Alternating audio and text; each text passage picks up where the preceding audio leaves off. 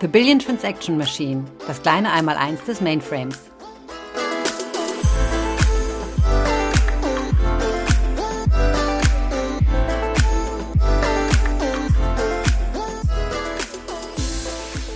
Herzlich willkommen zu einer weiteren Folge unserer Podcast-Serie The Billion Transaction Machine. Heute unter dem Titel KI und Mainframe, eine sinnvolle Symbiose. Ich bin Markus Leber, IT-Architekt bei der IBM im Z-Stack-Team hier in Dach. Mit Daten und Datenverarbeitung beschäftige ich mich schon im, seit dem vergangenen Jahrhundert, also schon, schon sehr, sehr lange. Mein heutiger Gast ist Markus Wolf, ein Kollege von mir. Hallo Markus. Herzlich willkommen, Markus. Vielen Dank für die Einladung. Gerne, Markus. Markus, Markus. Markus, was machst du bei der IBM? Ja, ich bin im selben Team wie du, technischer Vertriebler und ähm, bin dort zuständig für die Themen rund um Data und AI, habe mein Fokusgebiet auf dem Thema AI und darf da Kunden auf ihrer ja, Reise von AI auf Mainframe äh, begleiten. Okay, AI. Also zu Deutsch KI und damit unser Thema heute. Künstliche Intelligenz oder wie du sagst, AI, Artificial, Artificial Intelligence. Markus, warum ist das überhaupt so wichtig oder so ein Hype zurzeit, künstliche Intelligenz? Und was versteht man darunter? Ja, du sprichst es schon mal an. Das Thema KI ist ja doch teilweise ein Hype-Begriff. Überall lesen wir KI oder AI wird dort verwendet und ja, äh, da verwendet.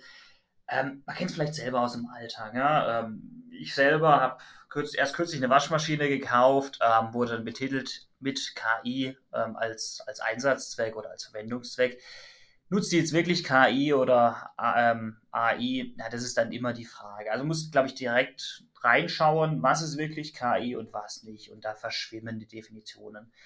Ich denke ganz generell, Markus, kann man sagen, immer wenn ja ein menschliches Verhaltensmuster versucht wird zu, äh, zu, ja, zu Imitieren? Imitieren, ja, genau, das ist das richtige Wort. Oder wenn statistische Methoden angewendet werden von Computersystemen, dann gehen wir in die Richtung von, von KI. Und da kann man natürlich auch unterscheiden. Ja, sprechen wir jetzt eher von KI als übergeordneten Begriff, sprechen wir dann von Machine Learning als Subdomäne oder sind wir dann wieder im Spezialgebiet Deep Learning, wo wir dann hauptsächlich Bildererkennung haben oder wenn wir sowas wie ähm, Texterkennung haben. Was vielleicht ganz interessant immer zu sagen ist, Markus, also dieses große Bild, da, was wir vielleicht vom Terminator kennen, ja, diese KI, die alles beherrscht, das sind wir bei weitem noch nicht. Ja. Mhm.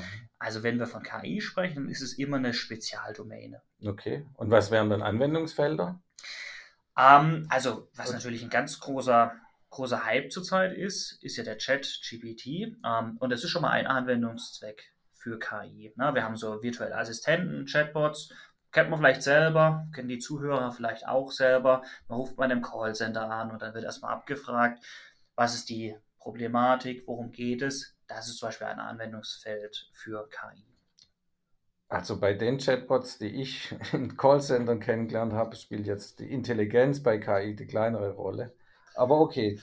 Du meinst das Frage-Antwort-Spiel dann? Genau, und okay. du, du, hast was ganz Interessantes angesprochen, ja. Ähm, wann ist was intelligent und was nicht? Ähm, ich denke, das ist auch was, das verschwimmt mit der Zeit. Ja, irgendwas, was wir früher als intelligent angesehen haben, das ist vielleicht für uns normal geworden, das sehen wir gar nicht mehr als intelligent. Ja.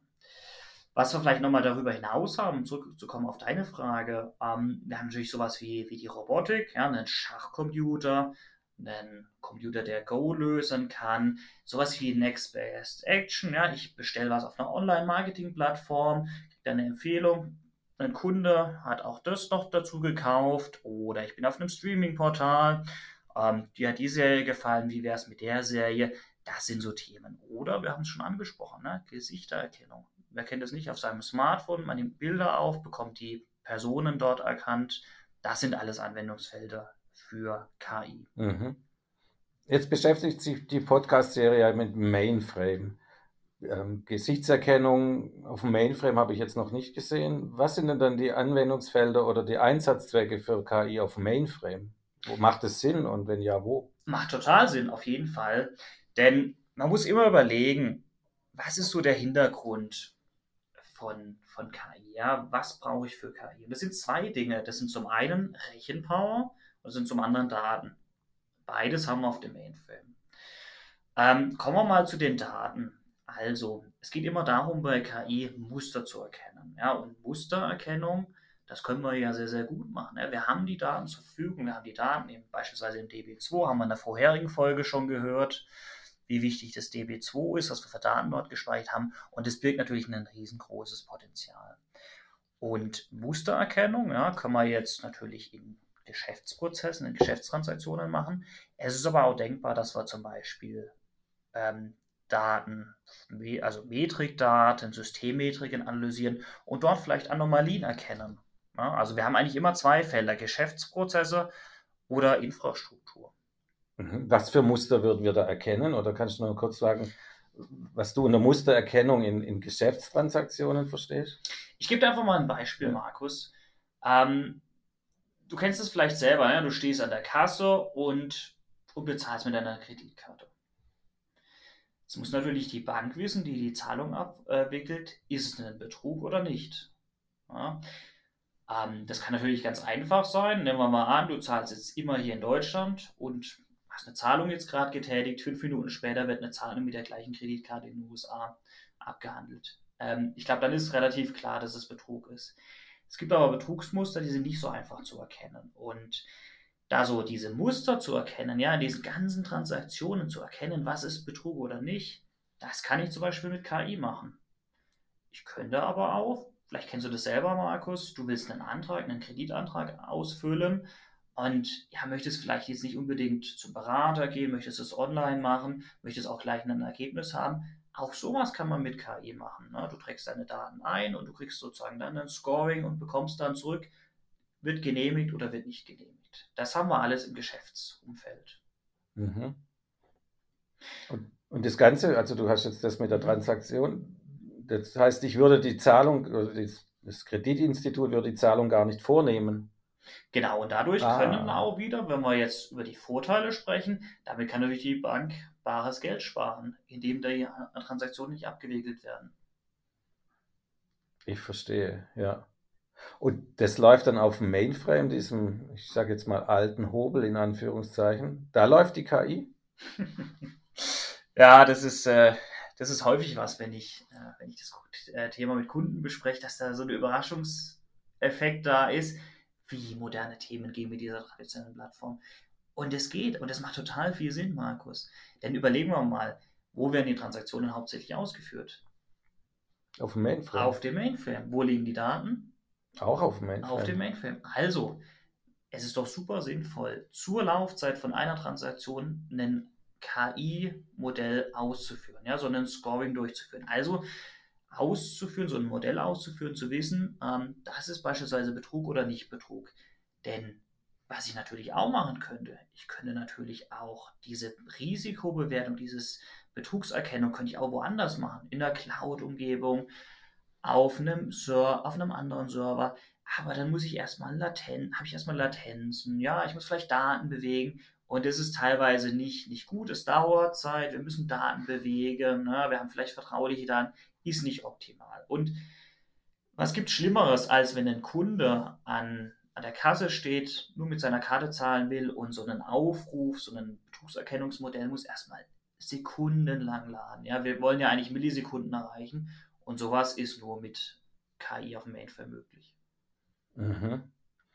Und hat der Mainframe dann irgendwie spezielle Fähigkeiten, um das zu beschleunigen oder überhaupt möglich zu machen? Absolut, absolut.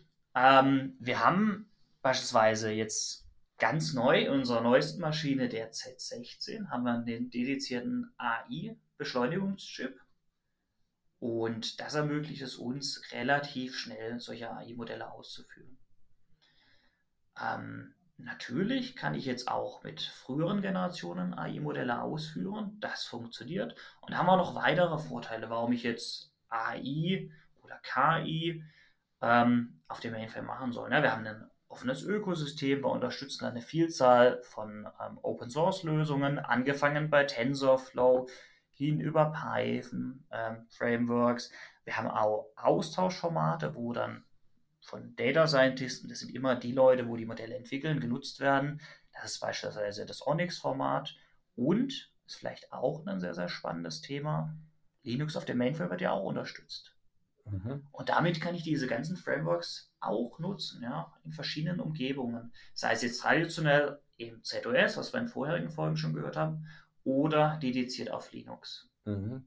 Diese Austauschformate heißt es, wenn ich heute schon KI mache, könnte ich die auch auf dem Mainframe dann laufen lassen. Genau, ganz richtig, genau. Also was wir ähm, immer empfehlen ist, eine Modellerstellung, ein Modelltraining dort zu tun, wo es schon heute stattfindet.